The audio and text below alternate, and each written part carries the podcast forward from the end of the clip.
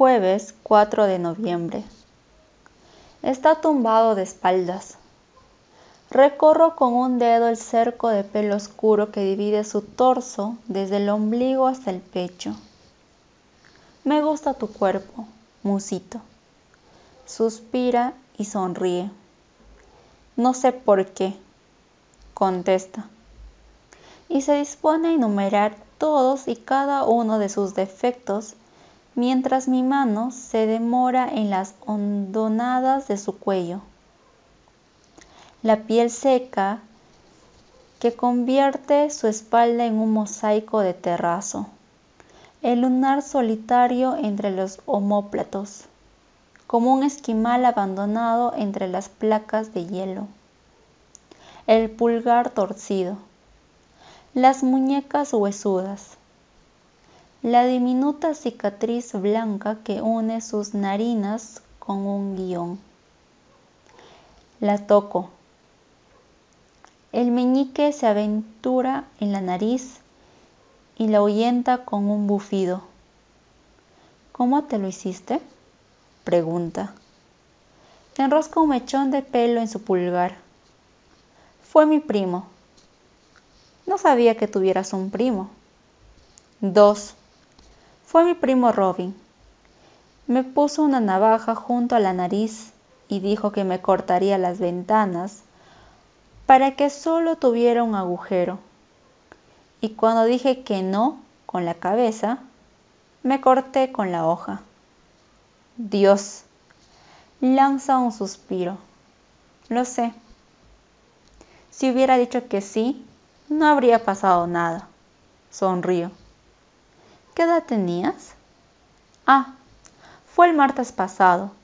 Me echo a reír, igual que él. En cuanto emerjo, el sueño se escurre como agua por un sumidero. El recuerdo, en realidad. Intento recogerlo entre las manos, pero ya no está. Me masajeo la frente tratando de hacer desaparecer la resaca. Aparto las sábanas a un lado.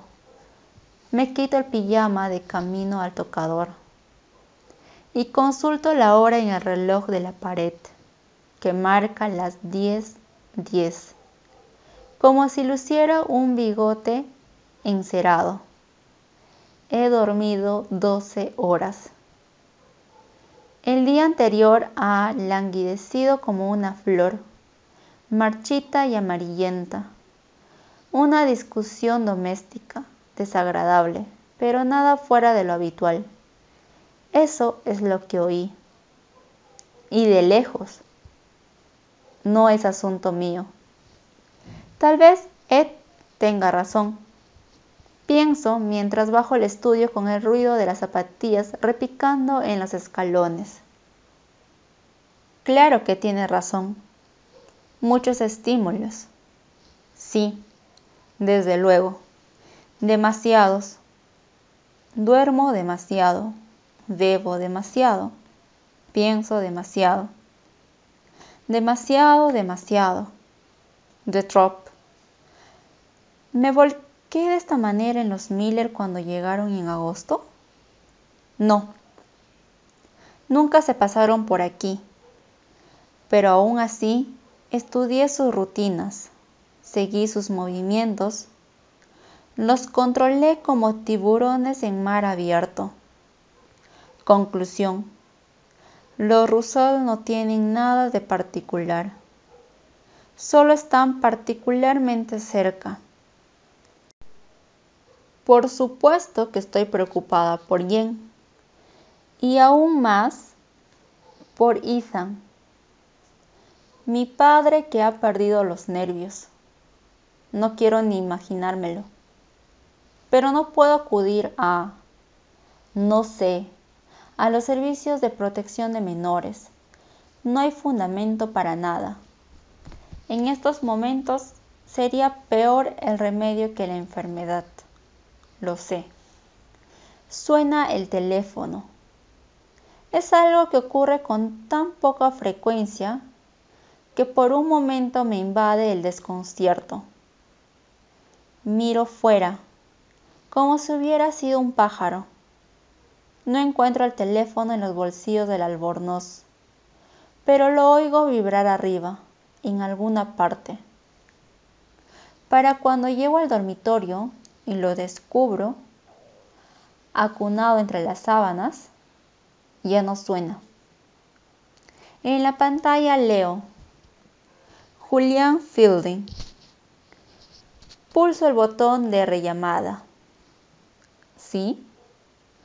Hola, doctor Fielding. No me ha dado tiempo a contestar. Ana, hola. Hola, ¿qué tal? A ver si conseguimos superar los formalismos. Me duele la cabeza. Te llamo un momento. Su voz se apaga y regresa de golpe. Estoy en un ascensor. Te llamo para asegurarme de que has rellenado la receta. ¿Qué receta? Ah, sí, las pastillas que Jen recogió en la puerta. Sí, sí lo he hecho. Bien, espero que no pienses que estoy siendo condescendiente al llamar para comprobarlo. Es justamente lo que pienso. En absoluto. Deberías notar los efectos bastante rápido. El ratán de la escalera me raspa las suelas. Resultados inmediatos.